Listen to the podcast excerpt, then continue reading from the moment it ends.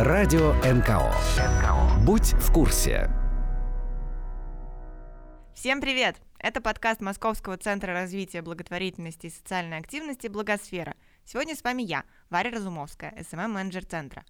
В этом выпуске радио НКО вас ждет мастер-класс по работе журналистов с некоммерческими организациями от известного журналиста Катерины Гордеевой, большой разговор об атмосфере общественного пространства с экспертами конференции «Фабрика пространств среда» и небольшой рассказ о третьем по величине частном благотворительном фонде в мире в рубрике «А вы знали?». Выпуск получился не маленький, но информационно насыщенный. Приятного вам прослушивания! Как это делается? Инструкции и советы экспертов о профессиональных коммуникациях. 24 октября в Центре Благосферы прошла ежегодная конференция «Зачем будущее социальной журналистики?». Ее в третий раз организовали Благосфера и Агентство социальной информации. Журналист Катерина Гордеева провела мастер-класс о работе журналистов с некоммерческими организациями.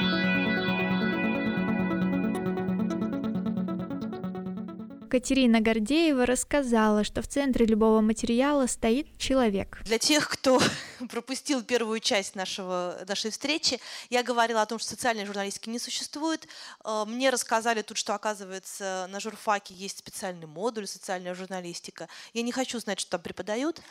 И я не рекомендую никому называть себя социальным журналистом. Это как э, вы бы называли себя я самый прекрасный человек на свете, потому что я работаю в хорошей области. Или я самый замечательный человек, потому что я пишу о тех, кому плохо, и я им помогаю. Разумеется, у каждого из нас есть миссия, и каждый что-то хочет сделать своим текстом, своим э, фильмом или своей, своим подкастом. Но ходить с этой миссией на флаге и то, что называет э, бывший главный редактор, а ныне издатель «Новой газеты» Дмитрий Муратов, наносить добро – я, честно говоря, вам не рекомендую, ну, как минимум, это не очень красиво. А в центре а, любого повествования, опять же, это будет э, заметка о спорте, это будет э, производственный репортаж. Кстати, я очень рекомендую тем, кто не может найти себя в так называемой социальной журналистике, подумать о том, не хотите ли вы заниматься производственными репортажами. Это жанр, который абсолютно умер и который мне бы лично очень хотелось возродить. Тут, если бы у меня была возможность поехать и сделать на Уралмаш куда-нибудь. Есть такая компания еще Наносани, мне недавно рассказывали. А, Роснано сделала какие-то наносани, и там целый огромный комбинат, там династии работают, которые делают сани, которые ездят по тундре. Это отдельная отрасль. В общем, я давно не читала ни одного крутого производственного репортажа, будь то из таксопарка, будь то с э, завода с тяжелой там, промышленности. Я бы с удовольствием его прочла. Мне кажется, что это было бы очень круто. Так вот, в центре любого журналистского материала всегда стоит человек. Даже если вы пишете о заседании в Государственной Думе, даже если вы пишете о правительстве, даже если вы пишете о каких-то системных вещах, которых вроде как орудуют какие-нибудь монстры типа государства – все равно в центре любого повествования должен стоять человек. От этого человека зависит то, каким будет дело, которым он занимается. И во многом зависит то, каким будет ваш о нем рассказ. Хороший человек, плохой, приятный, неприятный, блондин, брюнет, толстый, тонкий, высокий, низкий, смешливый, грустный. А, если вы заметили, то в, во главе серьезных благотворительных организаций нашей страны стоят люди, у которых вообще-то есть еще профессия. То есть не то, чтобы эти люди проснулись, родились, проснулись и решили стать благотворителями. И вот благотворить, значит, всю свою жизнь. Как правило, это киноведы, э, учителя, артисты, работники какой-нибудь сложной сферы, типа этих, не математики, биологи, кто угодно. У этих людей, у людей, которые были в первой волне российской благотворительности, была профессия. Э, кто-то из них с ней расстался, кто-то из них пытается совмещать приятное с полезным.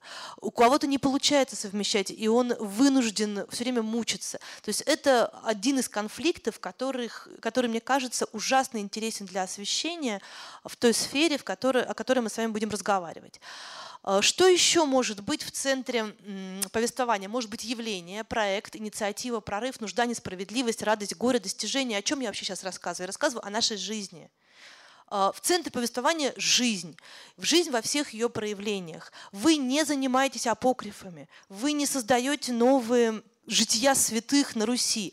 Тем более, что если кто-нибудь из вас долгое время сталкивался с благотворительными организациями, то вы поддержите меня в том, что в них работают далеко не святые люди. Они разные. Отличаются ли методы и принципы работы журналиста, который пишет о некоммерческом секторе? Понятно, что э, мы имеем дело с журналистикой, и журналистика, она или есть, или ее нет. Не бывает какой-то специальной журналистики, чтобы писать э, о тех, кто болеет, не бывает специальной специальной журналистики писать о, том, о тех, кто помогает тем, кто болеет.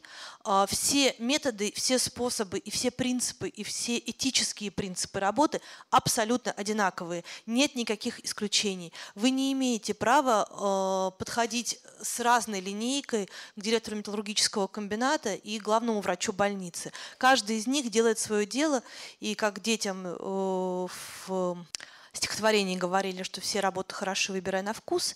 Вот все работы равно хороши, равно уважаемы и равно прекрасны. И нет сообщества, которое имеет право требовать к себе иного отношения, в том числе и от журналистов. Почему некоторые материалы на эти темы получаются скучными? Почему я еще призываю всех вас и саму себя э, не идеализировать происходящее, не идеализировать своих героев, если мы сейчас говорим о... Меня просили больше рассказывать о том, э, как писать о не о подопечных фондов, а о руководителях фондов, о тех, кто занимается, собственно, тем, что мы называем благотворительность, о тех, кто является активным участником ну, с моей точки зрения, исправление несправедливости. Да? Что такое благотворительность? Это попытка исправить несправедливость своими силами.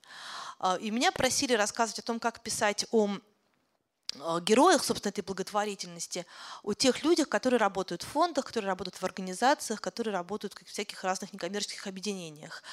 А, я спросила, а в чем проблема, почему о них, в чем сложность о них писать. Мне сказали, ну, вы знаете, это обычно бывает скучно. Мне кажется, что о любом человеке можно написать не скучно, разве что это очень скучный человек, тогда нужно о нем специально написать скучно, до умопомрачения, чтобы было уже весело. Э, скучно бывает, когда э, вам самому не интересно. Вот если мне не интересно, я не смогу ничего рассказать. Мне очень часто просят там, ну, что-то написать или что-то там сделать, такое, кстати, мне не интересно вообще, я не могу себя заставить. Неинтересно писать об идеальных людях, неинтересно писать по пресс-релизам, неинтересно писать пресс-релизы. Наверняка есть специалисты и в этой области, но журналист, начинает писать пресс-релизы, перестает быть журналистом. Это другая профессия, она тоже почетная, но тогда нужно просто переквалифицироваться и называть себя по-другому. А, собственно, то, что я вам рассказала про жития святых, кто из вас хорошо и много знает руководителей благотворительных фондов и их сотрудников? Святые ли это люди? Нет обычные. Почему все интервью, которые мы встречаем, и все какие-то рассказы о благотворительных фондах, которые мы встречаем, это немедленно оказывается жития святых. Я пришел в благотворительность, когда мне было там 24 года, я работал черт знает кем, но понял, что я могу быть нужным людям, теперь я директор фонда. Это не очень интересный путь и не очень интересный способ задавать вопросы, как вы пришли в благотворительность. В 99% случаев, когда я даю интервью, а не я беру интервью, меня спрашивают, как вы пришли в благотворительность. И я все время как-то так смущаюсь, как на это ответить, потому что ну, шла-шла и пришла. То есть эта история примерно одна и та же, ну, моя, например, да, я просто ее стараюсь как-то повеселее рассказывать, чтобы журналистам было интересно, но это я делаю за них их работу. Гораздо интереснее, что я думаю про это сейчас, но тут нужно придумать вопросы, которые бы меня завели, чтобы я на это отвечала. Точно так же с любым героем. У этого любого героя есть своя позиция. Кто-то э, общается с подопечным, кто-то не общается с подопечным, кто-то бизнесмен по природе своей, кто-то менеджер по природе своей. Это ужасно интересный подход. Конфликты между благотворительными фондами, которые замалчиваются в прессе, тоже существуют. И писать о них надо. И если мы о них пишем, мы не нарушаем никаким образом право благотворителей благотворительствовать. Мы не разрушаем эту хрупкую, э, там, нежную систему. Мы, наоборот, позволяем ей быть здоровой и расти. Потому что только здоровая критика и только критический взгляд позволяет чему бы то ни было расти и развиваться. Можно ли задавать НКО сложные и неприятные вопросы? Недавно меня дети спросили, а а чем отличается... Мы шли по улице, говорит, мама, как узнать на улице маньяка? Вот как он одевается обычно, чем он отличается?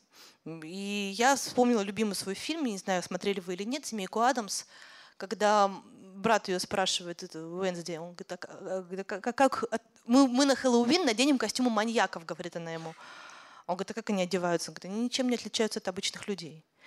А люди, которые работают в некоммерческом секторе, ничем не отличаются от обычных людей. Они едят и пьют, завидуют и сплетничают, они врут, они мало или много работают, и это не важно.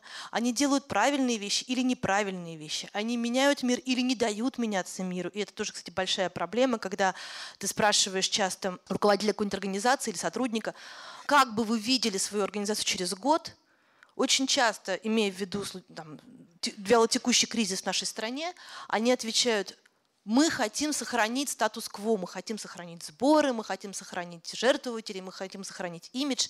Они хотят сохранить статус-кво, они не развиваются. Есть очень много ответов на вопросы, почему они не хотят развиваться – но один из этих э, ответов заключается в том, что мы от них этого не требуем.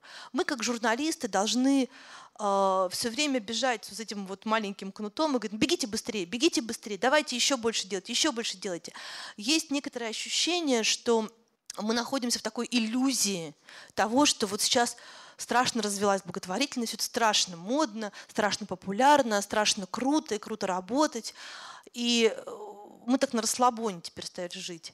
На самом деле нет, нужно двигаться дальше, и журналисты – это одна из тех сил, которые могут заставить э, некоммерческие организации двигаться дальше. А, у Бэтменов бывают плохие дни, и у любых благотворительных организаций тоже есть свои скелеты в шкафу. Часто применяется принцип благотворительных организаций как о покойниках. Либо ничего, либо хорошо. Это неправильно. И это не способствует развитию сектора. Не стесняйтесь задавать провокационные, сложные, трудные, непри, неприятные вопросы. Это приведет только к тому, что вам на них ответят. Не бойтесь, когда вам говорит э, какая-то организация, что мы дадим вам героя, а у нас теперь так, приходит журналист, говорит, дайте мне героя. Это такая новая мода. Приходит журналист в благотворительный фонд, говорит, дайте мне героя. Благотворительный фонд чешется, думает и говорит, да, мы дадим вам героя, но вы должны написать так-то и так-то. Вот в этот момент нужно иметь мужество в себе сказать, тогда сами пишите. Если у вас такого мужества нет, такое тоже бывает, я не призываю тут всех быть, значит, с лейкой, с блокнотом, а то и с пулеметом, вы должны сказать, да, Хорошо, тогда я пойду работать в вашу пресс-службу, вам наверняка нужны руки. В благотворительных фондах нужны руки. В пресс-службах благотворительных фондов нужны руки, чтобы писать об их подопечных. Это называется фандрайз, и это не является журналистикой. Как интересно рассказать о человеке. У людей, которые много и часто пишут о подопечных благотворительных фондов или о руководителях благотворительных фондов, замыливается глаз вот эти вот все одинаковые обороты, с которыми мы сталкиваемся, там голубенькие глазки, Максим любит, чтобы мы на ночь читали сказки, мама плачет, мама вздыхает, мама смотрит в окно, а он бы хотел играть, а он мечтал пойти в школу и так далее. Это все абсолютно больше не работает. То есть тогда, когда эта журналистика была изобретена, а изобретена она была 20 лет назад в «Коммерсанте», тогда это работало, тогда эти вдруг появившиеся человеческие слова, они э, человека касались, они там царапали его, и они его а, как-то приводили в чувство. Сейчас таких текстов очень много. Они пишутся по лекалам. Я лично присутствовала на разнообразных мастер-классах разнообразных эм, пресс-служб фондов, где у людей есть болванка, как писать такие тексты. Эти тексты, э, ну, если ты вчера родился, то ты можешь его прочесть. Или если ты никогда не читал э, деньгособирательных слезливых текстов, то ты, когда его прочтешь, тебя вставит но, как правило, нет. Недавно я была на одном мастер-классе, и мне в качестве плохого примера показали текст. Текст был о том, что чувак один хочет, э, ну, короче, он увлекается архитектурой. Он то ли из спичечных коробков, то ли из чего-то там построил город. Тут он строил, строил, строил его, вот этот спичечный там, город, какой-то собор, там еще что, еще что. И в какой-то момент, э, значит, э, вот он заболел, а этот ну, городок там стоит где-то там. И в целом ему хорошо бы его достроить. А это какой-то 40-летний мужик с лейкозом. И вот мне показывают как плохой э, пример текста, потому что, дескать, не рассказано подробно об его болезни. Я говорю, ну, вы знаете, я там про лейкоз, ну, во-первых, я про него все знаю, мне точно не надо про него читать. Человек, который про него не знает, вряд ли э, получит все сведения о лейкозе из этой заметки на один лист А4. Может, ему и не надо звать, знать. Нужно знать, что у него рак крови. Рак, как бы все более-менее слово понимают. А вот то, что он строит какой-то там хреновый собор, и то, что ему вообще довольно важно его достроить, это ужасно интересно. Не все больные раком строят соборы из спичечных коробков. И это отличает его от других людей это его свойство, это его качество. И поговорить с ним о соборе, мне кажется, гораздо более интересно, чем задать ему вопрос, там, как вы держитесь, как вы сражаетесь, как семья отреагировала. Тем более, что у того конкретного героя, о котором идет речь, нет даже семьи, не с кем, так сказать, поплакать у окошка. Некого расспросить, какой ваш папа был до болезни. Вот есть у него этот собор, и есть этот мужик со своей болезнью. И интереснее в данном случае говорить не про болезнь, а про его увлечения. Если помните, я ровно об этом говорила, так сказать, в предыдущей нашей сессии, да, про мальчика, который катается на скейтборде. И, это, и он выиграл там какой-то большой чемпионат, и это самая важная его часть, гораздо важнее, чем то, что когда-то он был брошен родителями, чем то, что его усыновили, и чем то, что у него нет ног. Есть такое, такая еще болезнь неофитов, когда человек, впервые сталкиваясь с человеческим горем, а, начинает очень сильно этим проникаться – Этим ну, страдают все журналисты, э, сперва пришедшие в отрасль. То есть, когда вы впервые видите маленького лысого ребенка без лейкоцитов, это поражает ваше воображение. И это круто, и это надо использовать, и эту заметку нужно писать. Но в десятый раз вас настолько это не поразит, и десятый текст будет похож на ваш первый текст. Да, если вы первый раз пришли и о чем-то пишете – скорее всего, это получится очень искренне. Но на потоке такие вещи, к сожалению, не работают. Каким языком рассказывать о благотворительности? Теперь знаменитый кейс значит, э, с «Медузой». Э, я думаю, что о нем стоит подробно поговорить. Вот, собственно, этот парень, который э, катался на борде. Вот текст «Медузы» был Антон и есть Антон, который вызвал такой грандиозный скандал. Мы все сейчас ищем язык которым можно рассказывать о благотворительности. А, этого языка не изобретено. Как только он будет изобретен, он будет 2-3 года выглядеть свежо, на четвертый год он тоже скиснет. И нужно будет придумывать новый. Самое важное в этой истории – не путать журналистику с фандрайзом. Ваша задача состоит в том, чтобы рассказать о человеке, явлении, проекте и попытке изменить мир, и попытке победить несправедливость. Ваша задача не состоит в том, чтобы заработать деньги для фонда. Если вы работаете на фонд, что тоже не возбраняется, а очень даже приветствуется, то фандрайз является вашей задачей. Проблема текста «Медузы» заключалась только в том, что он у них шел в проекте фандрайза. Они э, придумали «Медуза Кэр», к сожалению, если не ошибаюсь, Саша Суворова, которая должна была выступать от «Медуза Кэр», здесь сегодня не выступит, потому что она приболела. Поэтому мне придется немножко выступить а, всех ним адвокатом. У фонда были претензии к нарушению частной жизни героя. У «Медузы» были претензии к фонду, что фонд решил исправить э, журналистский текст. Каждый, в общем-то, в своем праве. Но вопрос в том, кто какими руководствуется принципами. Если бы, э, кроме «Медузы», было бы еще 15 изданий, которые бы захотели написать про э, фонд «Антон тут рядом», проблем бы вообще не было. Кто-то бы написал хорошо, кто-то бы написал плохо, кто-то бы написал ужасно, а кто-то бы написал вдруг потрясающий какой-то текст. Но вспомнить людей, которые вообще когда-либо писали про фонд «Антон тут рядом» э, большие лонгриды, можно на пальцах одной руки. И текст из «Медузы» – один из этих пальцев. И этот текст запоминающийся, он принес в итоге в фонд деньги, несмотря на горечь э, руководителей фонда, справедливую совершенно горечь. И несмотря на этот сложный конфликт, который так ничем и не разрешился – оказалось, что этот текст, в общем, так или иначе для тех людей, на чей темперамент он был рассчитан, работает. Проблема этого текста только в том, что он был заявлен как сандрайзинговый, как помогающий текст, как помогающий найти средства. А вышел он текстом э, общеобразовательным. Вот человек пришел, увидел и рассказал. Человек, который прежде никогда про эти фонды не писал. Вот он увидел, и его поразило вот это. История с парнем со скейбордом, э, ее писали тоже не, то, не люди, которые изо дня в день занимаются так называемой помогающей журналистикой. Не то чтобы изо дня в день они писали про сложные проблемы детей-инвалидов и приемных детей, но это получилась крутая, классная история, потому что никто не полез вовнутрь.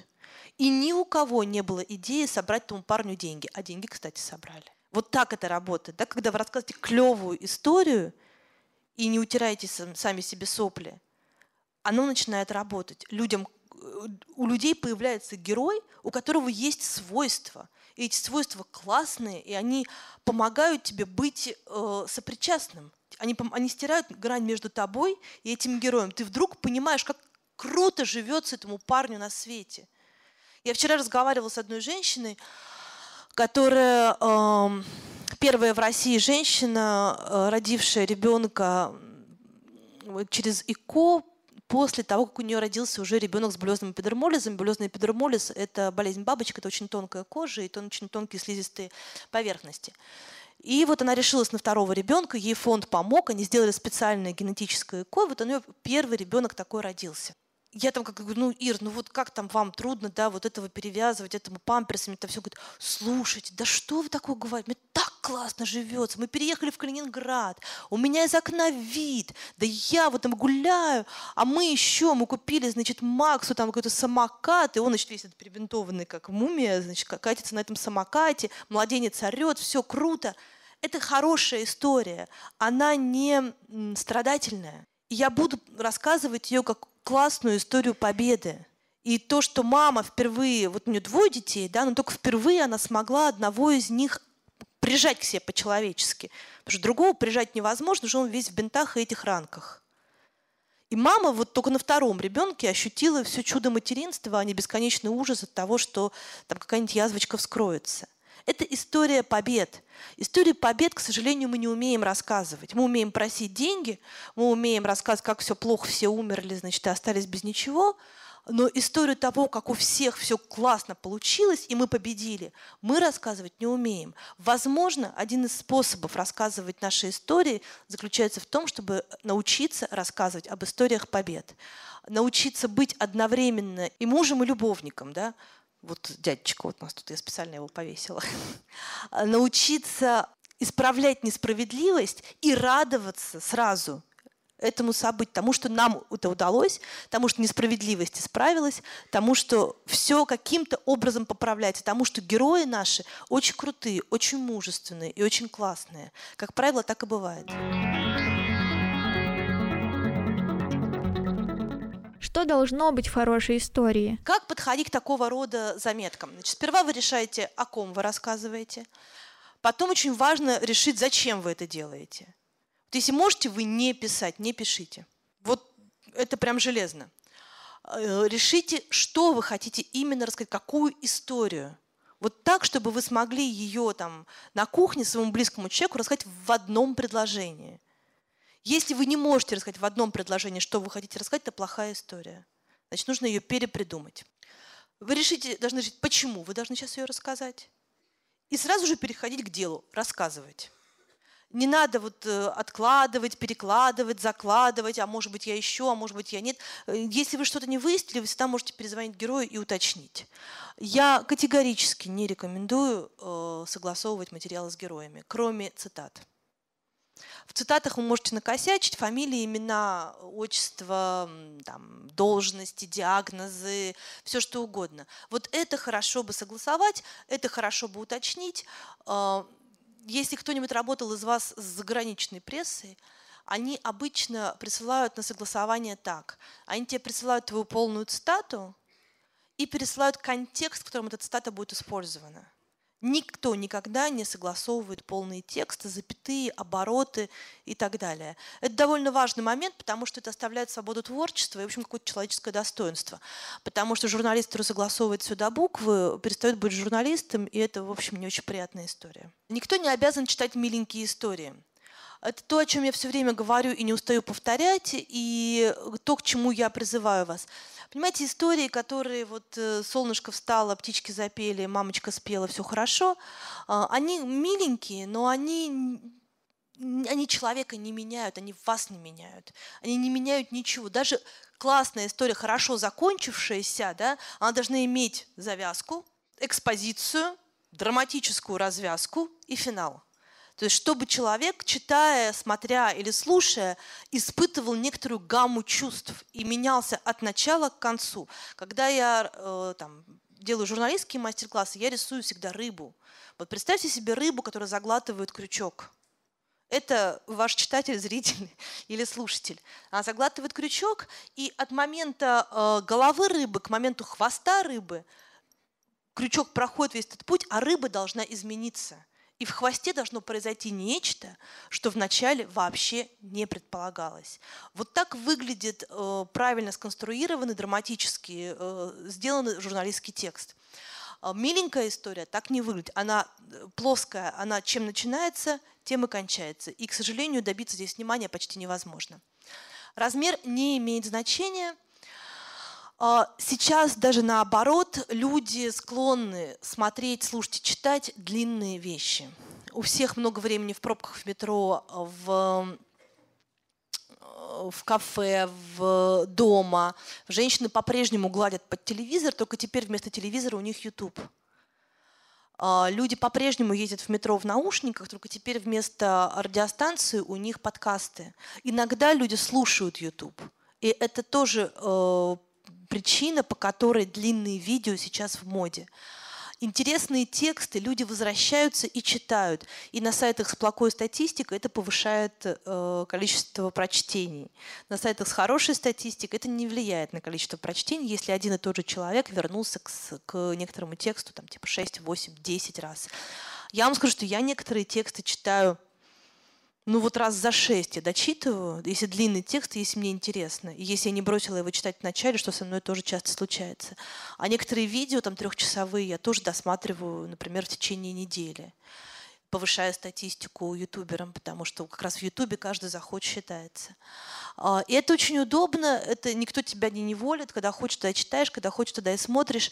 Не бойтесь длинных историй. Если редактор вам говорит, что наш объем тысяча знаков, смело шлите этого редактора. Если ваша тема на 10 тысяч знаков, пишите ее на 10 тысяч знаков. Будьте чуть-чуть увереннее в себе. А, это очень важно. Важно, если вы считаете, что ваш текст крутой, вот если вы правда в этом уверены, если у вас классный герой, если у вас есть драматический поворот, если у вас что-то происходит в тексте, если вы реально спать не можете, есть не можете, но хотите эту историю поведать миру и, и уверены, что она что-то изменит, поменяйте лучше редактора, чем текст. И это принесет гораздо больше удовлетворения и вам, и миру, потому что такой текст, возможно, что-то действительно изменит. Попробуйте рассказать свою историю так, чтобы у всех отвалилась челюсть. Там, вау, такое бывает, да? Попробуйте начать рассказывать эту историю так, как будто ваш герой ее никогда не прочитает. Фильмы, имея в виду, понравятся своему герою. Это очень неправильный способ. И попробуйте рассказать свою историю так, как будто это последний ваш шанс в жизни эту историю рассказать. Другого не будет. И тогда нужно убиться, но рассказать ее круто. А, все остальные способы становятся ремеслом, и это уже не очень интересно. Чего не нужно делать журналисту? Вы не работаете ни в какой организации, если я правильно понимаю, то вы журналисты. Значит, вы работаете не на героя, не на фандрайз, не на фонд. Вы работаете только на себя. Как только вы начинаете врать во благо, вам не верят. А, у меня была одна история, когда это был далекий 2005 год. И после э, бомбического репортажа Аркадия Мамонтова о том, что трансплантологи значит, в 20-й больнице вырезали и практически съели почки значит, у пациентов, э, случился огромный скандал, и вся трупная трансплантация в России встала. И огромные очереди из детей и взрослых были в огромном количестве больниц – и органы не пересаживались. Что такое, когда встает трансплантация? Это значит, что люди с хронической почечной недостаточностью, люди с диабетом, люди с муковисцидозом, люди с, с очень сложными болезнями, единственный выход из которых это, это пересадка донорских органов, они без надежды на что бы то ни было просто годами сидели в больницах. И я решила сделать об этом репортаж, и когда я пришла к двум самым лучшим трансплантологам нашей страны, теперь самым крутым врагам, а, Михаилу Михайловичу Кабаку и Сергею Владимировичу Готье. Они тогда оба еще, не посрамшись в усмерть, работали в РНЦХ, а, и они работали в одном отделении, называлось отделение пересадки печени и почки. Я сказала, что я хочу сделать сюжет, а они, как бы уже привыкшие к Мамонтову, меня выставили за дверь. Я сидела там 6 дней в кабинете, под одним кабинетом, под другим кабинетом, под одним, под другим. И в конце концов я все-таки добила кабака. Я вошла к нему в кабинет, сказала, что я, дайте мне снять, я все сниму, пожалуйста, поверьте мне. Я понимаю, вот, что происходит. Он долго со мной беседовал, потом сказал, хорошо, снимай, я тебе доверяю. И дальше я стала снимать, мы снимали пациентов, мы снимали э, ожидание это мучительное, мы снимали врачей, и дальше нам повезло, появился донор, сердце которого поехало э, тогда еще живому Шумакову, печень э, досталась мальчику Толе Белоноженко, как сейчас помню, из Хабаровска. А почка и поджелудочная досталась девушке по имени Женя из Санкт-Петербурга. Я лично ее встречала в аэропорту, я с ней приезжала в больницу. А, в общем, фактически я ее укладывала на кушетку в операционную. Когда она уезжала, они еще вдвоем так разъезжались, вот Женя и, и Толя. Так в, в две операционные поехали. И Толе пересадили печень, это все было шикарно, прям прекрасно. А эта Женя, она очень долго ждала свои органы, и она умерла на второй день после операции. И я столкнулась со сложнейшей этической проблемой. Потому что, с одной стороны, ну, я тогда работала на телеке, это как бы было НТВ, и смерть в прямом эфире, это прям круто-круто. Вот. Э, с другой стороны, э, я обещала сделать репортаж, который бы изменил отношение к трансплантации в нашей стране. С третьей стороны, я смотрела в глаза ее маме, я смотрела в глаза ей, и она мне была уже не чужим человеком. И вот это все случилось. И я, значит, страшно мучилась. Потом я ночью позвонила э, своему товарищу Валерию Валерьевичу Панюшкину. Я говорю, слушай, а что мне делать? Он говорит, ну у тебя что произошло? Я говорю, ну вот так и так. Он говорит, ну так расскажи. Я говорю, не, ну подожди, ну они, они же, вот я же за трансплантацию, вот, а тут как бы пациент умер. Он говорит, ты понимаешь, сколько у тебя в фильме историй? Я говорю, ну девять. Он говорит, у тебя восемь историй кончаются хорошо. Да, да. А девятая кончилась плохо. Так устроена жизнь. В жизни люди умирают. Если трансплантация встала в нашей стране, и женщина это так долго ее ждала, то она умерла ровно поэтому. А еще потому, что у врачей не была набита рука, и они не делали трансплантации каждый день. Я позвонила тогда Михаилу Михайловичу Кабаку, говорю, слушайте, вот так и так. Он говорит, слушай, делай, что хочешь, я тебе доверил один раз, я уже сейчас не буду с тобой э, э, рубиться, вот как ты считаешь, так и сделай. Я позвонила Сергею Владимировичу Готье. Он сказал, вы что, вы с ума сошли, вы не имеете права об этом рассказывать, это нас всех подставит, это подведет им и так далее. Я позвонила маме Жени и спросила, могу ли я об этом рассказать. Она сказала, да, если вы считаете нужным, вы можете. А Кабак дал интервью, это было сложнейшее интервью, в котором врач э, плакал, потому что он не смог спасти пациентку. И этот фильм вышел. И мы рассказали в фильме все как было. После этого фильма, тогда был министр здравоохранения Москвы Сельцовский, значит, вызывал меня в кабинет и страшным голосом орал. А через месяц в Госдуме был принят в первом чтении закон о трансплантации эта история, ну не то, чтобы прямо она изменила мир, да, но она восстановила технический баланс, и дальше, значит, история с трансплантацией в нашей стране, она по-прежнему очень неровная и сложная, но она как-то стала развиваться. И вот, ну, как бы уже прошло тысячи лет, и я думаю о том, что если бы тогда я наврала, ничего бы этого не было. Если бы тогда я просто умолчала ее историю, никто бы мне не поверил никто не поверил, что так все классно и безоблачно, и вот так все прошло как по маслу. А, вы не имеете права продюсировать жизнь, вы не имеете права перекраивать жизнь под себя, под то, как вам было бы удобно, под какую-то точку зрения. А, это очень сложно, иногда это прям мучительно сложно, но это надо делать, и это надо делать от начала и до конца любого текста, любого фильма, любого подкаста. Потому что где, если вы в одном месте текста врете, это видно, дальше вам не верит весь текст. И если раньше, там, ну, в, во времена там, лютой цензуры а, фига в кармане являлась каким-то достоинством рассказывающего, то во времена интернета фига в кармане – это фига в кармане. Слышишь, как мудак с фигой, да, ну и что? нужно говорить, только честность и только искренность сможет э, победить недоверие. И в этом смысле нужно постараться быть максимально честными и максимально искренними. А, понимаете, это очень сложная область. Да? Понятно, что мы все выступаем как хирурги а, с главной миссией не навредить, но если уж ты берешь героя, нужно рассказывать. Или тогда не нужно брать героя, а герою не нужно соглашаться. Это обоюдная ответственность. Бывают сложные темы, бывают скучные темы, бывают неинтересные вам личные темы, бывают темы, на которые еще никто не говорил тема, о которой я говорила, опять же, в первой части, о душевных болезнях и о том, что с этим связано, и языка для рассказа о ментальных расстройствах, о душевных болезнях до сих пор не существует. Были попытки в СМИ, которые быстро скончались по другим причинам, были попытки в большом городе рассказывать про людей, живущих с Аспергером. Были попытки в The Village, который еще, слава богу, жив, рассказывать про людей с разнообразными психическими проблемами, психиатрическими проблемами. Пока это еще не приобрело массовый характер, и пока это еще не выглядит мега профессионально. А, попробуйте быть первым, кто начнет эту тему развивать. Попробуйте быть первым, кто заговорит об этом. Когда вы начинаете об этом говорить, вы становитесь так или иначе экспертом, сейчас секунду, и лидером, э, лидером мнения по этому вопросу. И, возможно, потом это на вас возложит определенные обязательства.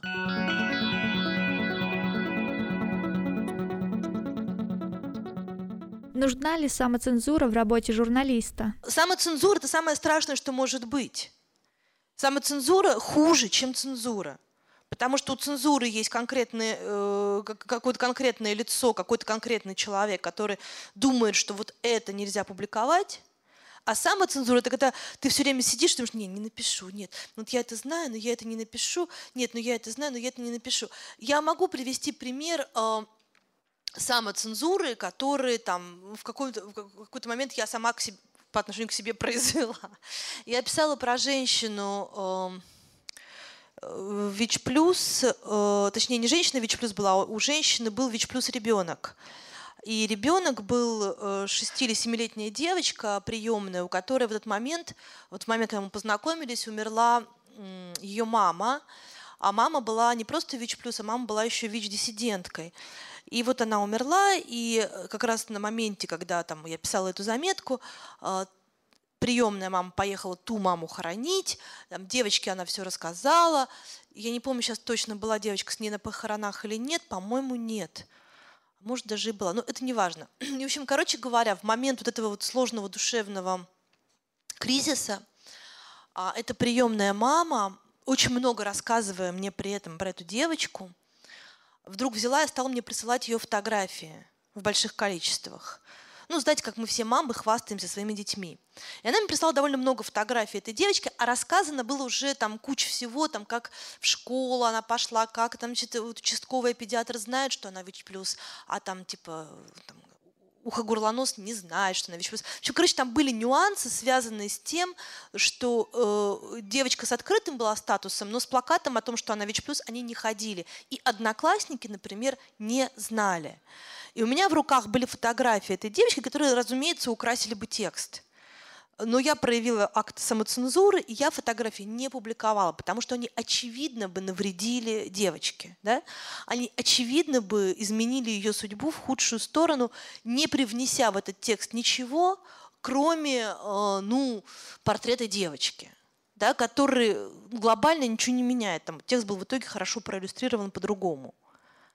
Но вот это, да, ну как бы это этические моменты, это этика э, соотношение вреда э, герою и пользы для материала. В остальном я не вижу поводов э, проявлять акты самоцензуры. Борис Мантелеев, White News. Я вот так слушал, все очень интересно, все хорошо, но навеяло старое просто, да, у меня по поводу благотворительности и социализации, да, и социального. Может быть, все как бы умозрительно это понимают, но не до конца, на мой взгляд, что у нас э, общество, в первую очередь государство и даже общество к этой самой, к этому самому состраданию благотворительности не готовы. А кто вам это сказал? Не готовы, не готовы... Сейчас, можно я это говорю? Смотрите, ну ведь как? Ну, понятное дело, что здесь э, много пишущих, снимающих журналистов. У них есть читатели. Читатели с интересом читают, слушают. То есть как бы потенциально э, этот вот э, запал есть. Но с другой стороны, вот просто даже честно, просто сами себе задайте вопрос. Многие ли из вас, живущие в отдельной квартире, да, и не имеющие там больной мамы или маленького ребенка, готовы пустить какого-нибудь там, я не знаю, там просто даже вообще незнакомого человека, вот ему негде ночевать. Готовы? Простите меня за это Какое это отношение вопрос. имеет благотворительности, простите, пожалуйста? Благотворительность – это э, способность, в том числе, на мой взгляд, э, умение сострадать. Ну, Минуточку, так... подождите, я не готова впустить к себе в дом, у меня четверо детей, никого. Я оговорку сделал специально, что если нет детей. Я сейчас не об этом. Я сейчас не об этом. Подождите секундочку, я сейчас не об этом. Животные, да, да, да. Я очень сострадаю, и я, вы поймите, извините, я вас перебью все-таки, а, существуют гораздо более эффективные механизмы помощи, чем пустить человека домой гораздо более эффективные. В том, что касается общества и государства, которое не готово, тут тоже могут быть разные точки зрения на этот взгляд, ой, э, разные точки зрения на эту проблему. Вспомните, пожалуйста, теракты в Москве десятилетней давности, когда таксисты ломили цену э, за поездку по Садовому кольцу взорванных, от взорванного станции метро. Помните это? Хорошо? Я тогда в Питере был, я не в Москве был. А вот в Питере сейчас, когда недавний был теракт в метро, таксисты бесплатно возили людей, и люди вышли и сели за руль и возили людей. И люди, которые приехали к зимней вишне, помогали тем людям, которые остались без детей и без возможности жить, и пускали их действительно к себе домой. Общество меняется. Хотим мы этого или не хотим, замечать, но общество меняется и меняется в лучшую сторону, в том числе и нашими руками. И люди готовы сострадать. Э, раз... За государство, к сожалению, не готова ответить, но до тех пор, пока мы будем воспринимать государство как какого-то отдельного дракона, который приходит и жрет по одному младенцу в день, ничего не получится. Как только мы это государство начнем, и мы, собственно, это делаем, э, бесконечно пинать, у него не останется никакого выхода. До теракта в Нордосте все пострадавшие во всех терактах получали жалкие 10 тысяч рублей. После того, как родственники погибших в теракте в Нордосте пошли в Страсбургский суд, э, пошли по судам, пошли по миру и пошли качать то, что называется права, да, их все ненавидели. Да, про них были ужасные публикации. Но с тех пор пострадавшие в разных терактах получают миллион. Эти деньги никого не вернут, но это способ сострадания, который может себе позволить государство. Нужно ли согласовывать тексты и в каких случаях? Ханна Корчемная, кризисный центр для женщин Санкт-Петербург. Вопрос у меня такой про этику журналистскую и вопрос согласования текста. Я а, против. Да, я поэтому и хотела уточнить. Да? Скажите, пожалуйста, есть ли, на ваш взгляд, какие-то исключения, например, э, те же теракты, да, пострадавшие при терактах, или пострадавшие от каких-то очень серьезных форм насилия? Вот расскажите, пожалуйста, если нет исключений, то почему?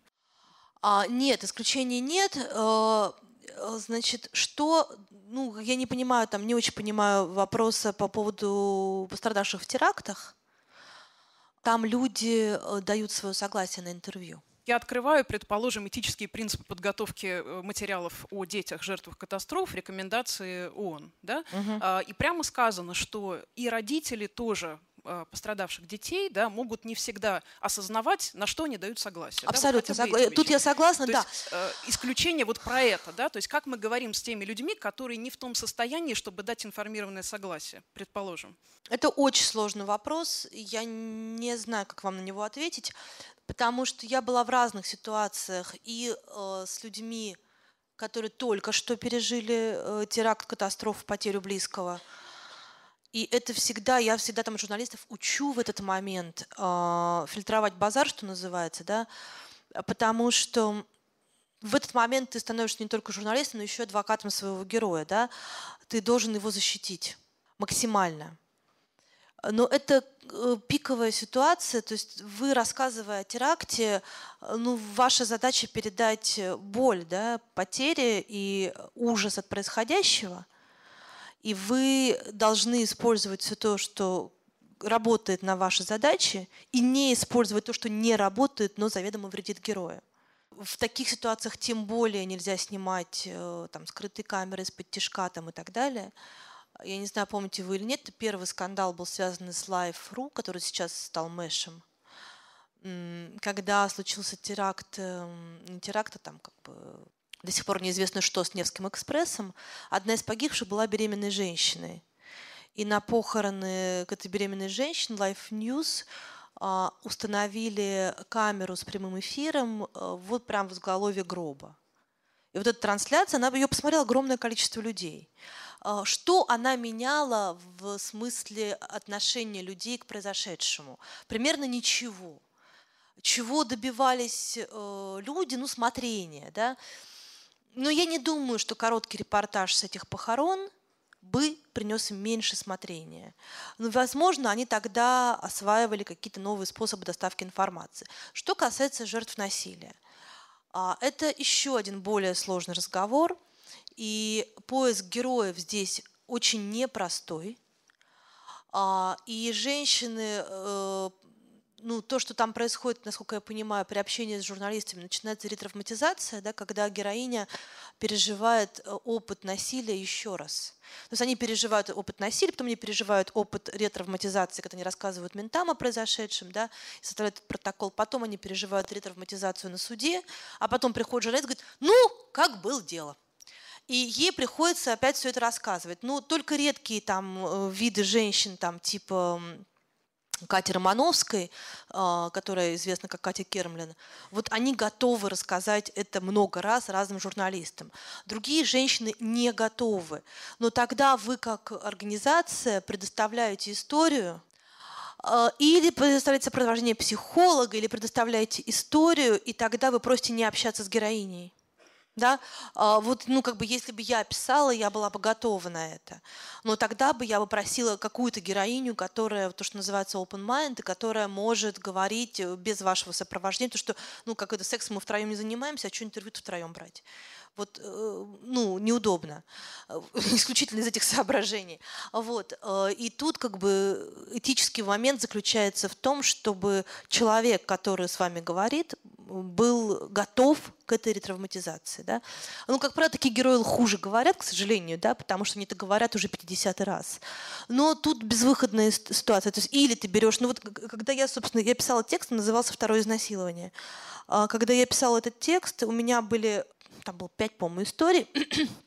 Три из них я не общалась с героинями. То есть они меня не знают, я их не знаю. Вот. Э, это там давало мне определенную свободу в изложении. Вот. И не ставило никого в затруднительную ситуацию. Там были изменены все имена и фамилии и некоторые обстоятельства. Вот. Две героини были абсолютно вот э, реальные, настоящие, с именами и фамилиями. Они общались, это было интервью, это был сложно сделанный текст. Вот. Но это было сделано так, я сознательно на это шла. Как защитить журналистов? Василий Банк, независимый эксперт. Ну, в принципе, у нас сейчас писать на социальные темы довольно сложно, потому что иногда даже убивают журналистов, знаменитый Политковский, Чикачехина и так далее. Я уже не говорю о провинции, где там вот когда по поводу вот этих э, шиис там э, журналистов проблемы возникают и так далее, и так далее.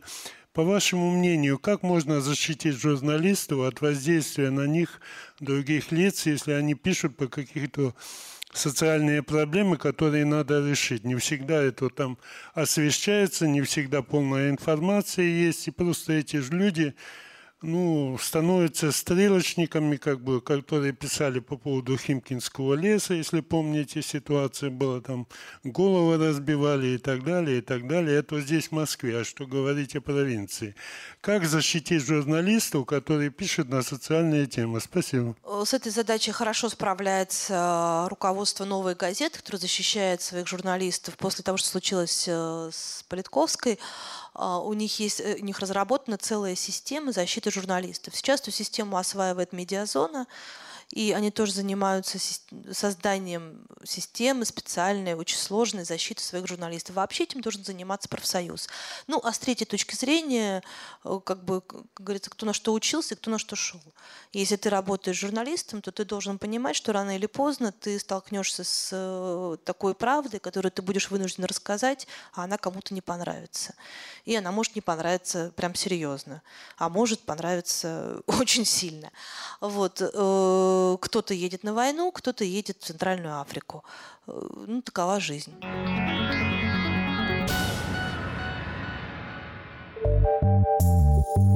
Прямо с колес. Могут ли общественные пространства обладать soft skills, например, эмпатией? Могут ли пространства способствовать работе в команде? Что создает атмосферу общественного пространства – эти и другие вопросы обсуждали в Центре Благосфера на конференции «Фабрика пространств», посвященной практике и стратегическому развитию коворкингов, комьюнити-центров, ресурсных центров НКО и других общественных пространств – Предлагаем вам послушать, как это было. Модерирует дискуссию Елена Зеленцова, вице-президент, директор по развитию городской среды фонда Сколково. Говорить мы будем про очень сложную, такую матери... нематериальную, неуломимую вещь, такую вещь, как атмосфера. Вот, э, знаете, мне довелось в одном большом всероссийском конкурсе отсматривать заявки на создание вот тех самых общественных пространств. Я увидела, что все, что связано с тем, что называется такой вот э, англоязычной терминологией hard, ну то есть там стулья, э, площади, столы, оборудование, вот это вот все очень хорошо как бы понимается, да, и вот очень хорошо отрабатывается. И вы знаете, я вот читала там порядка сотни заявок из разных концов России, а, и я понимала, что мне очень сложно принять решение, потому что, ну, вроде так все гладенько написано, ну, что, вот помещение любое, да, какое помещение? Да, любое, да. Ну, вот там дальше у вас оборудование в зависимости от деятельности. Мы все понимаем, что, ну, да, конечно, там должно быть там светло, чисто. Но, смотрите, вот э, мне приходилось э, бывать э, в пространствах, которые вроде бы общественные, да, но э, вот в частности, например, э, там новые технопарки, которые открываются там в регионах, вот иногда приходишь, а вот ты чувствуешь, что ну там как бы и делать-то нечего, да, а вроде почему? Ну все же сделано вот так, как надо. Там нет какого-то драйва, там нет какого-то духа, там не происходит что-то, что относится не к хард, а к софт, да? Знаете, вот сейчас про людей говорят, что э, важнее не только hard skills, там, знание там, того, одного, другого, третьего, да, а soft skill, там, skills, это эмпатия, э, это умение общаться с людьми, это умение подстраиваться вот, к коллективу, умение работать в команде. А могут ли общественные пространства обладать вот этими самыми soft skills – Могут ли пространства обладать эмпатией? Могут ли пространства способствовать работе в команде? Какие принципы организации общественных пространств создают вот эту самую атмосферу? Рассказывает Сергей Царев, куратор программы управления территориальным развитием на базе Московской архитектурной школы «Марш» и президентской академии РАНХИКС. Я вам расскажу пять принципов устойчивых, или по-другому, если перевести это слово, самоподдерживающихся, мне больше нравится этот перевод, хоть он сложнее, общественных пространств. Мы говорим про закрытые пространства. Джейн Джекобс о «Смерть и жизнь американских городов, больших американских городов. Это та книжка, которую я рекомендую всем прочитать. А, Джейн Джекобс а, говорила еще в 50-х годах о городе как о бесконечной сложности, и а, она поэтизировала в своих книгах урбанистических город как бесконечно сложный балет вот, или танец повседневности. И а, Джеймс всегда говорил о том, что а, на то, чтобы сложилась а, городская среда, нужно 30-40 лет. Вот. Городская среда — это бесконечная сложность, и еще, как бы базируясь на тезисах Project for Public Space, это американское сообщество плейсмейкеров, людьми, которые занимаются местами. И здесь вы видите, как они говорят про город как бесконечную сложность. Очень важно понимать, что каждое место состоит из четырех слоев. Это социализация, это виды использования всей экономики, которая за этим стоит, это имидж и комфорт, и это связи и доступность. Как вы видите, сложность достаточно высокая. Вот, я вам расскажу про пять, вот сколько пальцев на руке, пять принципов, которые я разработал специально для сегодняшнего дня. Первое, слово «общественное» для меня лично значит очень много, и некоторые места все-таки псевдообщественные. Это Даниловский рынок, а, и а, в общем-то, это гремящее сейчас пространство в Москве. На его примере я хотел показать, а, почему и как оно однажды стало для меня действительно общественным местом, а потом перестало таким быть. Это прекрасное место, которое содержит в себе огромное количество коммерческих функций, объединило кучу очень мощных предпринимателей.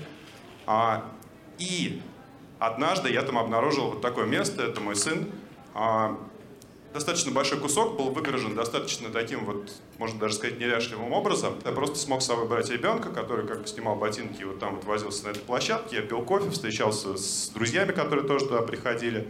А, приходила мы с покупками, у меня за 2-3 часа реализовывался весь сценарий практически полного выходного дня, и все были счастливы. И однажды это место исчезло. А я встретил управляющего этого рынка и говорит, ну как же, вот мы поняли, что детская функция нужна. Вот мы открыли платный детский центр классный в уголочке. Да никогда не пойду в платный детский центр. И вообще, как бы, если посмотреть на Лондон, то, к примеру, в политике города Лондон общественные городские рынки контролируются муниципалитетом. Почему? Потому что коммерсов нельзя пускать как монофункцию на вот такие пространства. Общественное должно быть общественным, не исключающим, и даже если ты не пришел с деньгами, ты все равно должен найти для себя там сценарий, вот. И именно на таких людях и держится та самая атмосфера. Маленький эксперимент, как мы открыли достаточно коммерческую общественную мастерскую на дизайн-заводе «Флакон», и я лично разрабатывал сценарий нахождения там целой семьей, хотя это было для нас убыточно, но зато мы получили ту самую атмосферу, которую мы, собственно, сделала нам а, имя этого места. Там параллельно работают достаточно большие станки, но все настроено так, что все выходные там можно находиться с семьей и вообще как бы провести целый день такие картинки атмосферы, и даже вот на улице к нам приезжали люди постоянно готовить какую-то еду, приносили прекрасный плов. Это место для меня было одним из самых атмосферных. Маленькое место на флаконе. Соответствие городскому контексту, я хочу просто... Э, это второй критерий, который я рекомендую сравнивать э, с этим критерием, сверяться всегда, когда вы делаете общественное пространство. Я два контекста покажу. Один — это гиперлокальность. Э, это дом на ножках. Что такое гиперлокальность? Это совсем не насыщенное общественное пространство городской контекст. Мы все помним, что когда-то давно, наверняка многие помнят, что можно было просто в подъезде. Я лично заходил просто в соседние квартиры, не стучаясь, не звоня, и там мне были рады ребенком. Для меня как бы подъезд был общественным пространством. Сейчас все стало почему-то по-другому. Вот. Но, смотрите, это знаменитый дом на ножках, а, и совершенно неожиданно а, подъезд заработал как общественное пространство. В доме появился продюсер, которая стала продвигать, а, собственно, наследие а, архитектурное московское и использовали подъезд как а, место говорения про ценность этого дома в контексте Москвы. И, собственно, было очень важно вовлечь жителей в, скажем так, в то, чтобы сформировать коллективное чувство гордости, что мы живем в доме на ножках и так далее. Это очень интересный кейс. Второй контекст, он а, гораздо более очевидный. А, это городская улица. Я сейчас а, увлечен в прекрасный проект планирования новых городских улиц торговых в городе Ижевск.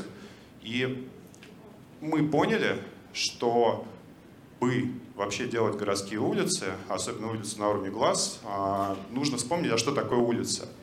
Есть очень много хороших примеров. Вот, к примеру, есть концепция японского уличного строения «Мать и я», а, ма пространство Ти, а, дорога, я магазин.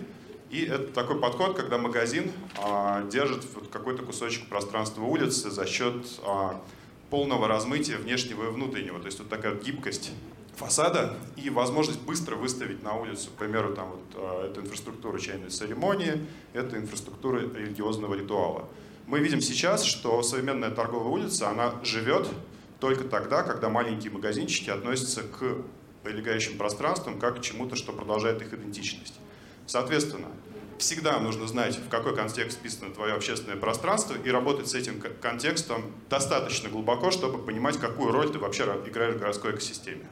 Вот, к примеру, новый район в Торонто, они зашивают, который строит Google, они зашивают а, вот эту вот гибкость, подъемные фасады а, и прочее, чтобы это пространство могло быстро трансформироваться в такое полупрозрачное для улицы и влиять на улицу. Перманентная временность. А, вообще как бы сейчас относится к городам как к местам, где кто-то появляется, делает какой-то проект, это проект Центра современной драматургии в Ижевске, они говорят, мы здесь ненадолго, вот, и работают с историческим зданием, как будто они отсюда могут съехать в любой момент, но это сейчас одно из самых таких мест в Ижевске сильное. И вот, к примеру, одно из моих любимых московских кафе тоже как бы постоянно меняет начинку, совершенно не заботясь о том, что это должен быть какой-то конечный дизайн-проект. Бескомпромиссность и ценностная модель побеждают чаще, чем вы думаете.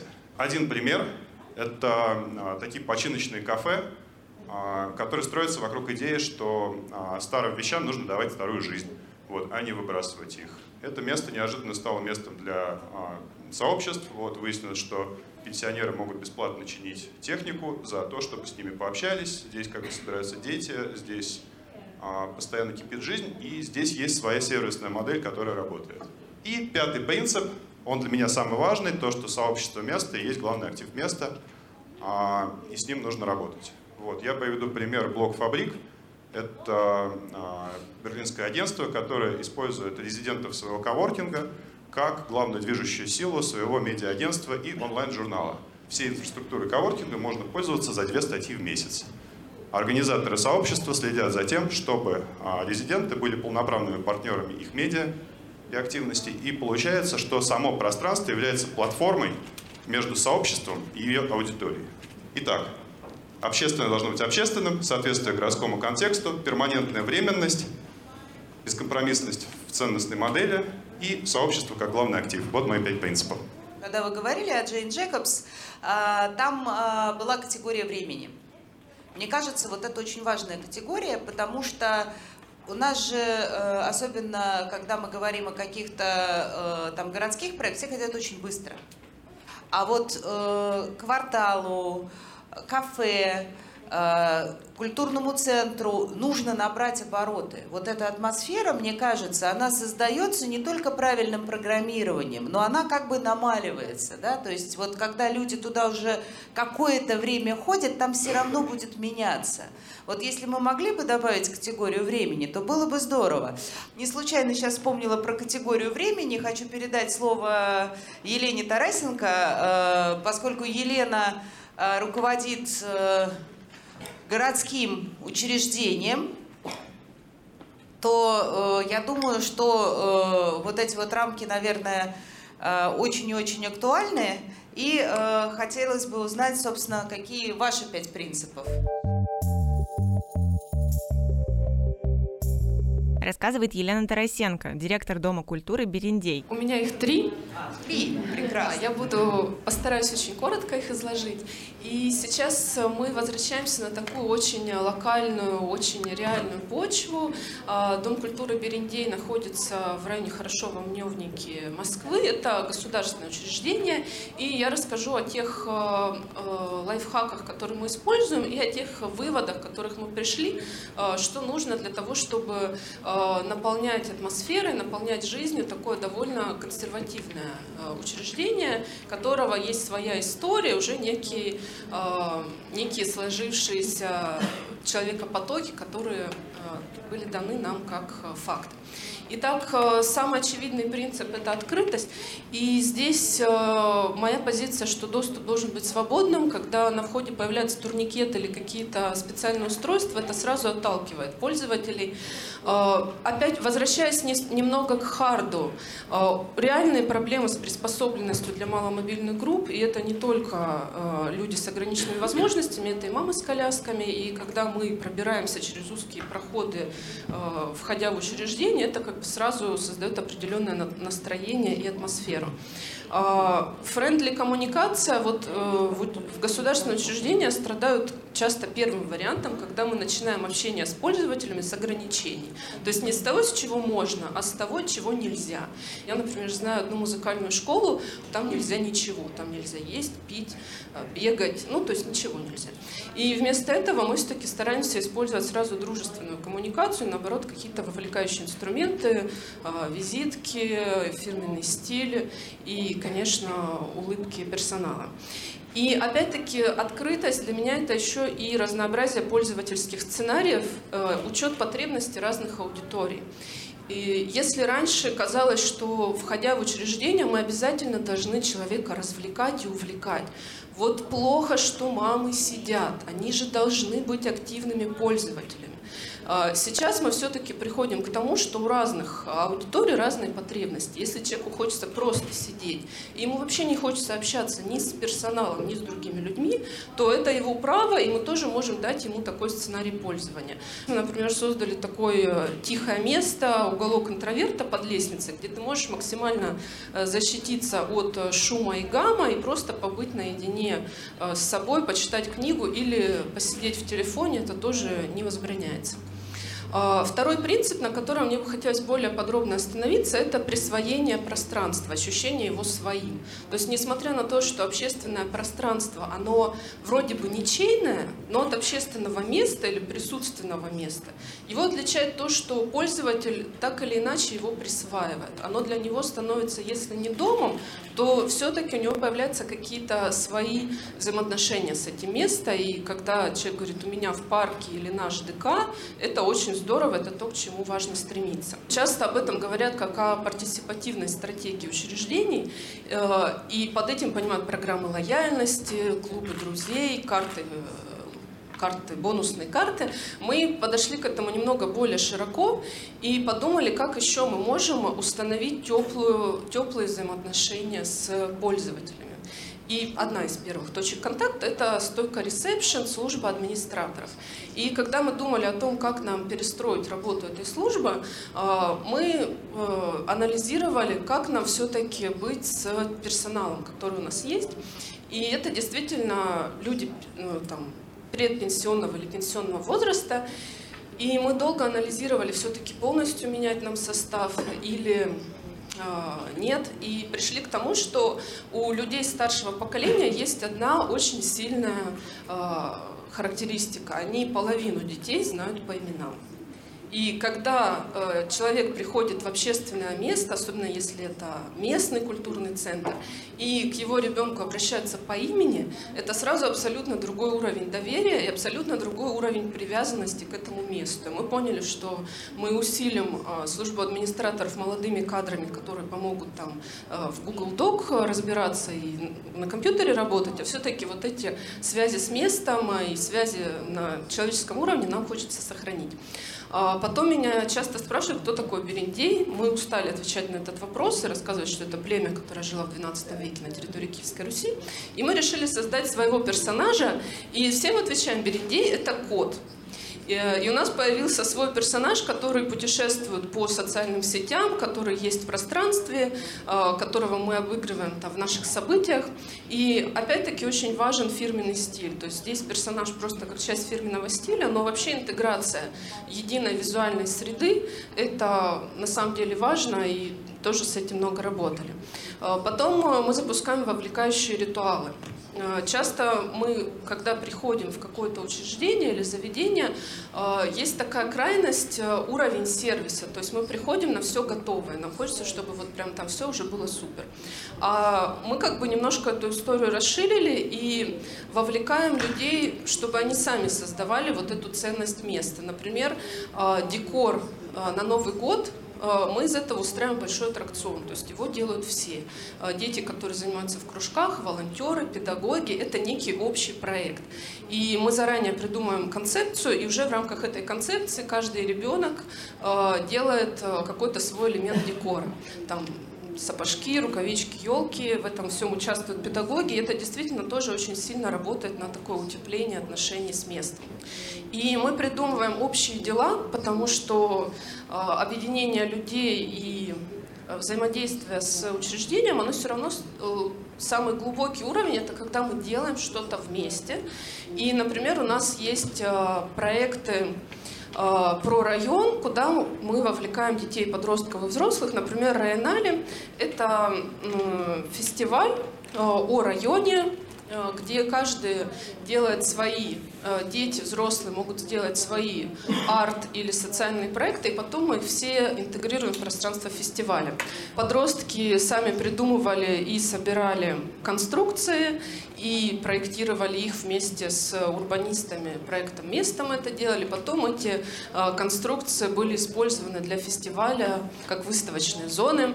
Студия керамики придумала инсталляцию о флоре и фауне Серебряного Бора, и потом это тоже стало частью, такого, стало арт-объектом. У нас была группа исследователей, которые делали маршруты района, и Потом тоже их интегрировали в такую а, инсталляцию. Очень много было подобных мастерских, не буду подробно останавливаться, но это тоже объединяет людей и вокруг места, и а, вокруг локации.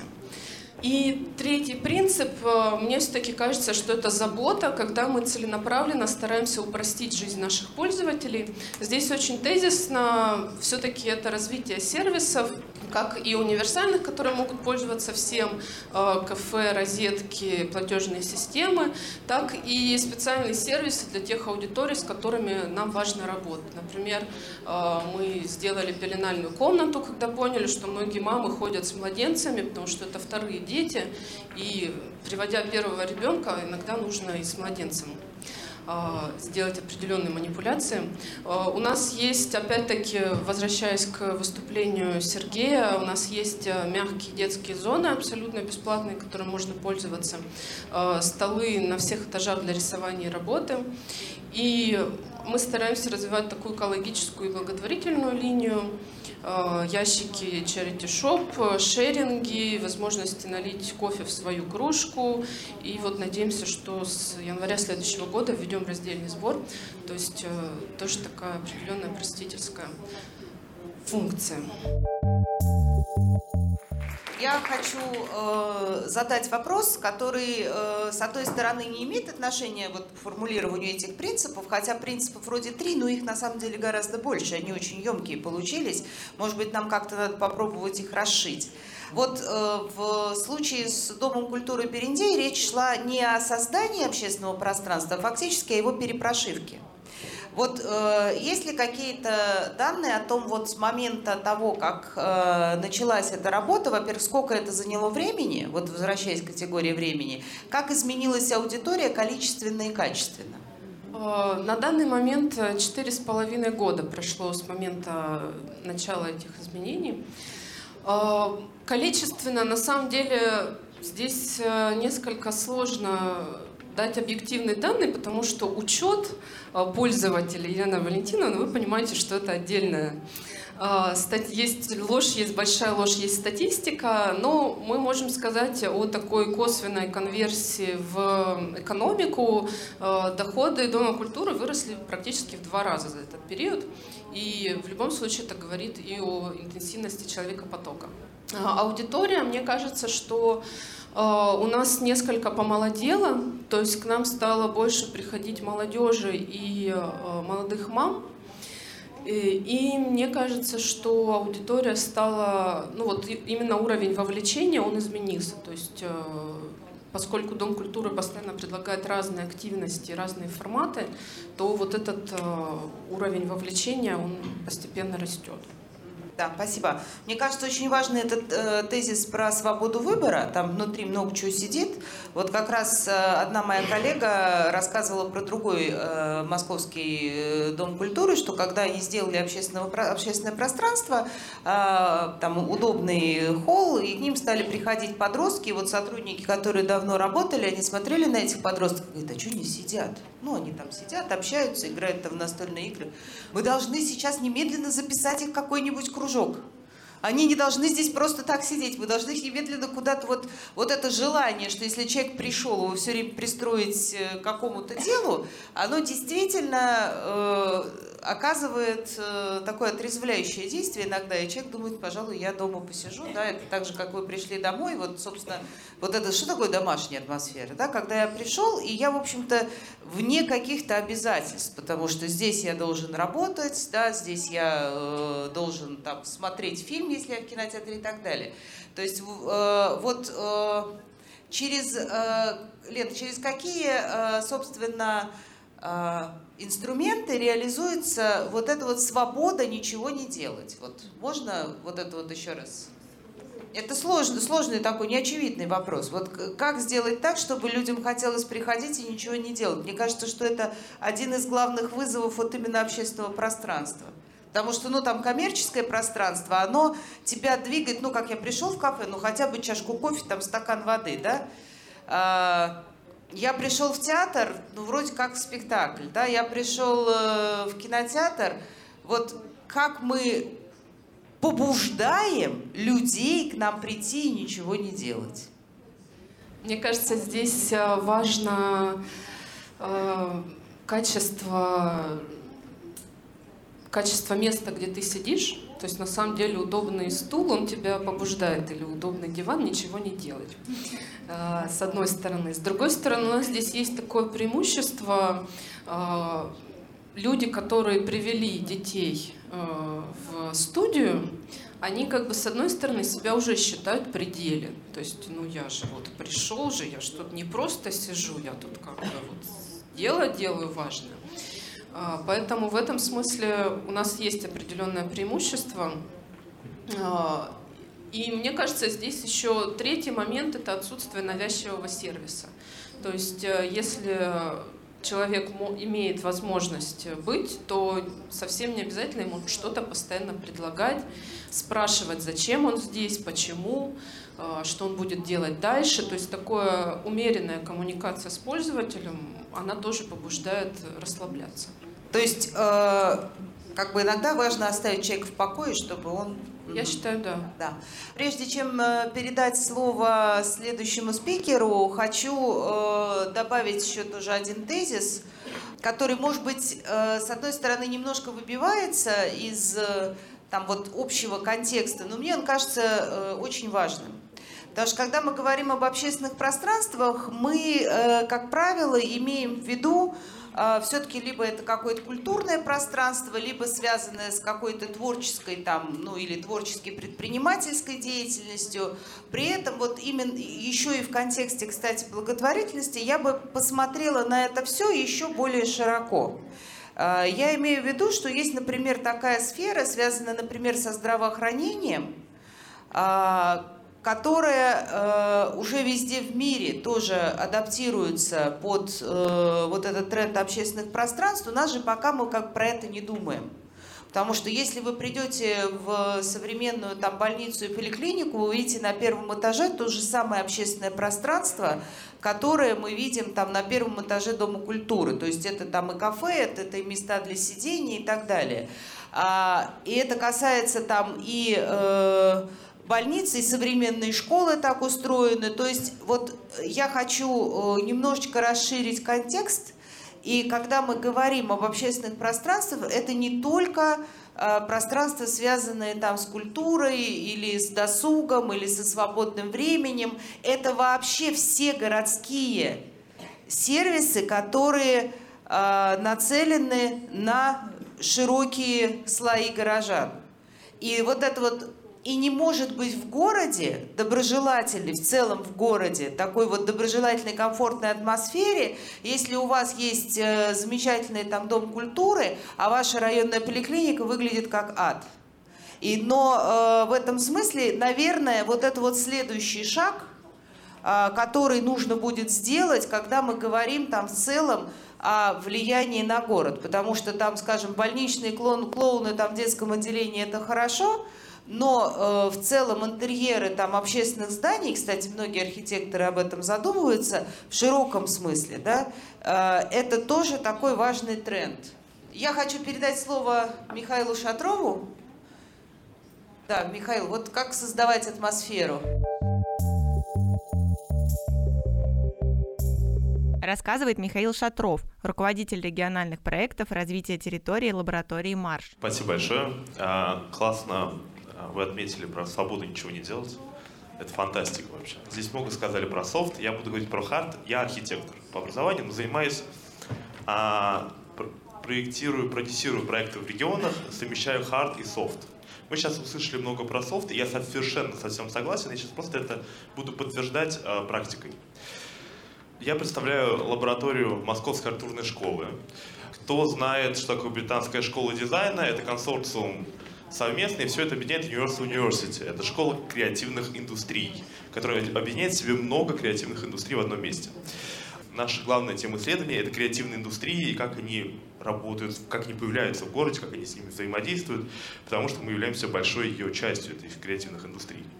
А, мы находимся в артплее, и артплей уникальное место, как общественное пространство в Москве и в России. А на самом деле 75 тысяч квадратных метров артплей, и из них 14 тысяч квадратных метров наша институция. По сути, это институт. Да, а самое классное, что это институт, в котором люди учатся и сразу же проникают э, в, образов... в практику, потому что там же и архитектурные студии, там же и архитектурный рынок, там же и твой потребитель, там же ты и тусишь. Да, получается, у нас есть пространство ArtPlay, в котором размыты границы, где ты работаешь, где ты отдыхаешь. Вот у нас холл британской школы дизайна, и мы приходим в ресепшн, думаем, что делать, но по сути, на самом деле, это кафе ты приходишь в институт, а вообще-то на самом деле ты в кафе. И вот на тему «ничего не делать» мы там праздно ничего не делаем. Но сколько там проектов рождается в процессе ничего не делали. Фантастика. Иногда кажется, что все проекты рождаются в процессе ничего не делания. Да, отличный тезис. А, соответственно, что я выявил, что в креативных разных индустриях, так или иначе, вот пространство, кластерах, а, есть, где мы учимся, где мы создаем, созидаем что-либо как предприятие, либо как команда, где мы это экспонируем как выставка, да, либо это мы монетизируем, продаем как шоурум или еще что-то, либо мы как раз социализируемся, это кафе, рестораны, клуб, где мы встречаемся, общаемся с нашими друзьями. Ну и э, прекрасно, если там еще есть лофты, ты там можешь остаться. Отель, букинг, э, господи, апарты, еще что-нибудь, хостелы. Просоздавать. Должны быть пространства, в котором ты можешь что-то созидать резко. Вот тебе не надо много тратить времени, чтобы найти в какой-то кабинет, ты просто сел за стол, вы вместе что-то придумали.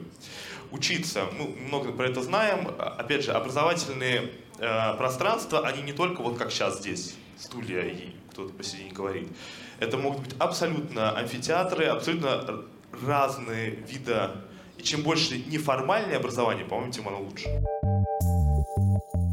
Монетизировать мы почему-то мало об этом говорим, как-то не принято в культурных сообществах говорить про деньги почему-то. Обожаю деньги, поэтому надо монетизировать.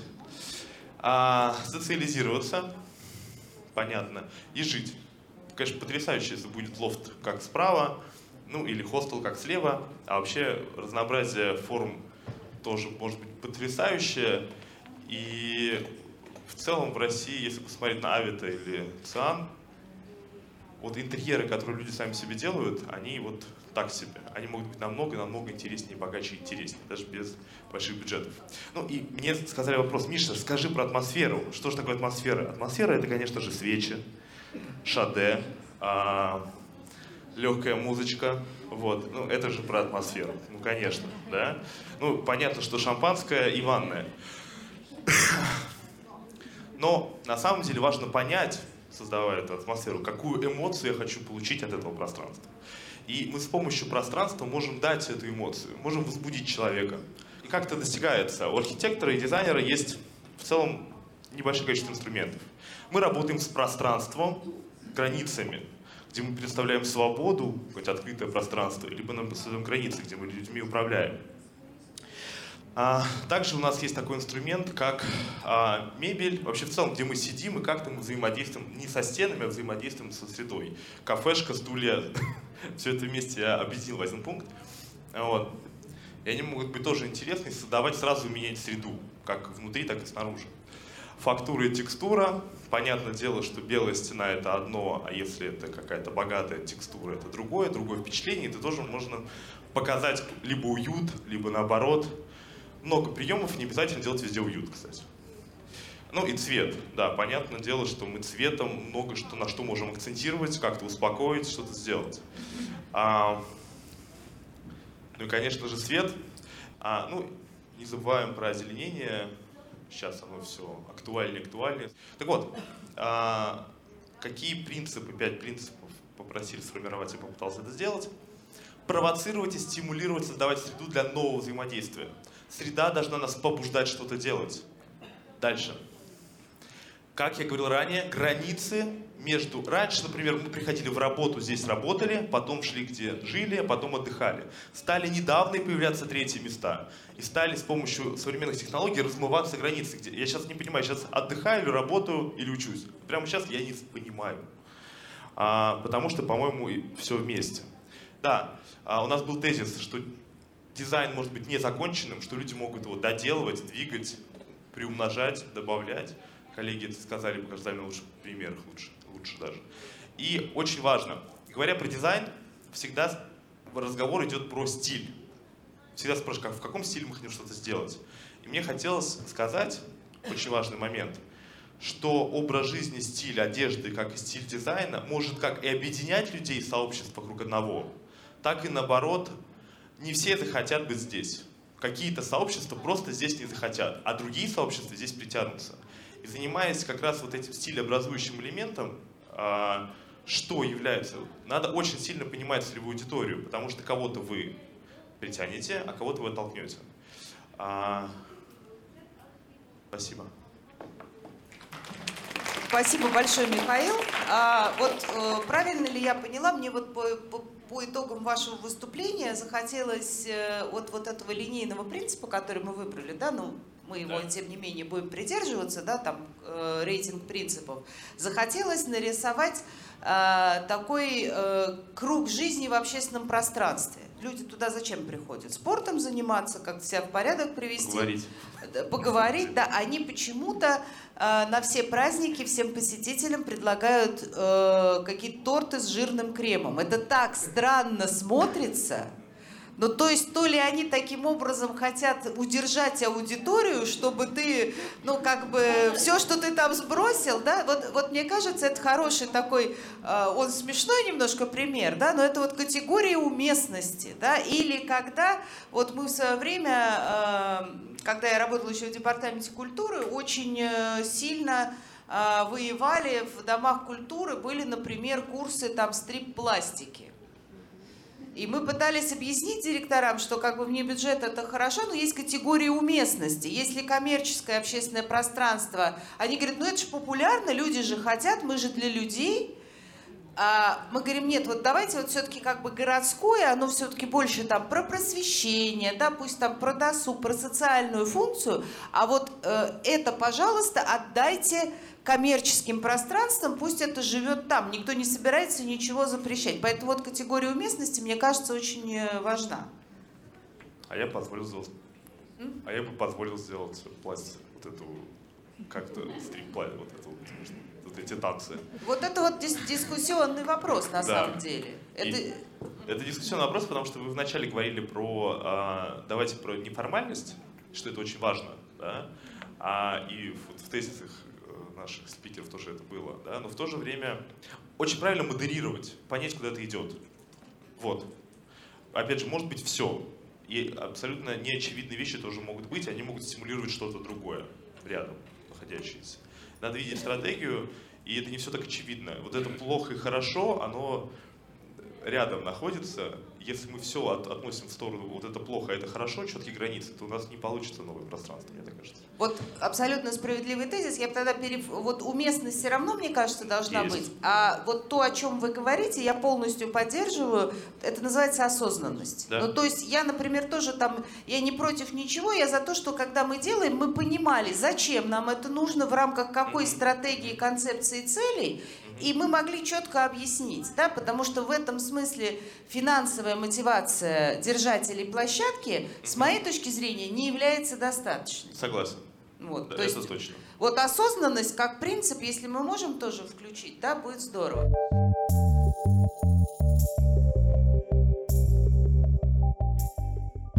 А вы знали? Инвестиционный портфель почти в 26 миллиардов фунтов стерлингов у одного благотворительного траста, больше 2 триллионов рублей по рыночному курсу.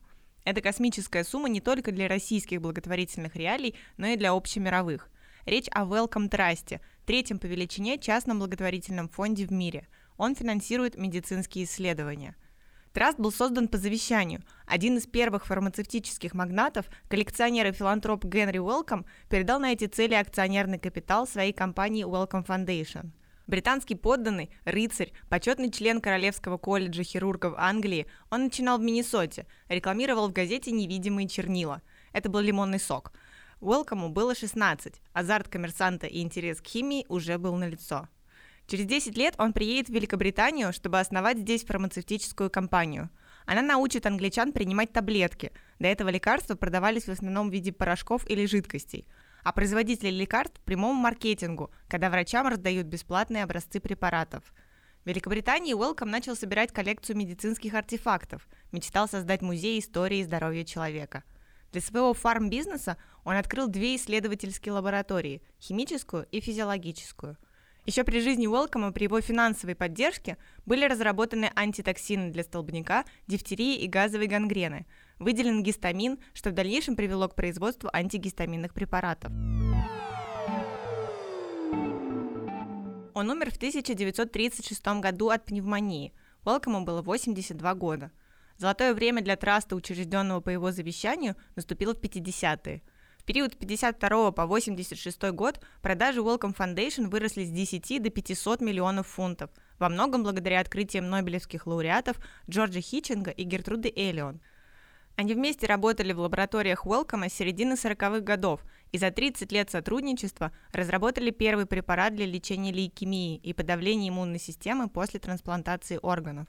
А еще периметамин против малярии и антибиотик триметаприм – Исследования Гертруды Эллион сыграли важнейшую роль при создании ацикловира, препарата против вируса герпеса. Позднее по тому же принципу был разработан азидотимидин, первое оружие врачей против ВИЧ. К 1985 году компания Wellcome Foundation стоила 1 миллиард фунтов стерлингов. Рост компании позволил в разы увеличить финансирование научных исследований Wellcome Trust – в середине 80-х он выдавал гранты на общую сумму более 25 миллионов фунтов в год. Сегодня Welcome Trust полностью финансово и политически независимая организация, крупнейший грантодатель, который финансирует биомедицинские изыскания, создание инновационных препаратов на основе научных открытий, исследования в сфере передачи медицинских технологий, общественного здравоохранения и биоэтики. Поддержку фонда получают тысячи исследователей более чем в 70 странах мира – Среди инноваций, разработанных на деньги траста, устройство, которое генерирует высококачественные изображения сетчатки. Оно помогает выявлять пациентов с риском развития глазных заболеваний. Еще пример – портативный аппарат для анализа крови в сложных полевых условиях. Он используется для диагностики ВИЧ у новорожденных в странах Африки. Онлайн-терапия для людей с посттравматическим расстройством, ускоренные генетические тесты для диагностики рака. Таких проектов сотни. При участии Welcome Trust созданы клинические исследовательские центры по всей стране. В соответствии с волей завещателя работает Welcome Collection. Это бесплатный музей и библиотека здоровья человека, тематическое общественное пространство, которое проводит выставки и дискуссии, ведет цифровое вещание и готовит публикации на стыке науки, медицины и искусства. Через 80 с лишним лет после смерти Уэлкома его траст по-прежнему разделяет главную мысль учредителя – Здоровье человека можно улучшить, когда новые исследования порождают и проверяют новые идеи. На сегодня все. До встречи в следующих выпусках. Не забывайте подписываться на нас на всех подкаст-площадках и оставлять нам отзывы. Пока-пока. Этот подкаст создан с использованием средств гранта президента Российской Федерации на развитие гражданского общества, предоставленного Фондом президентских грантов.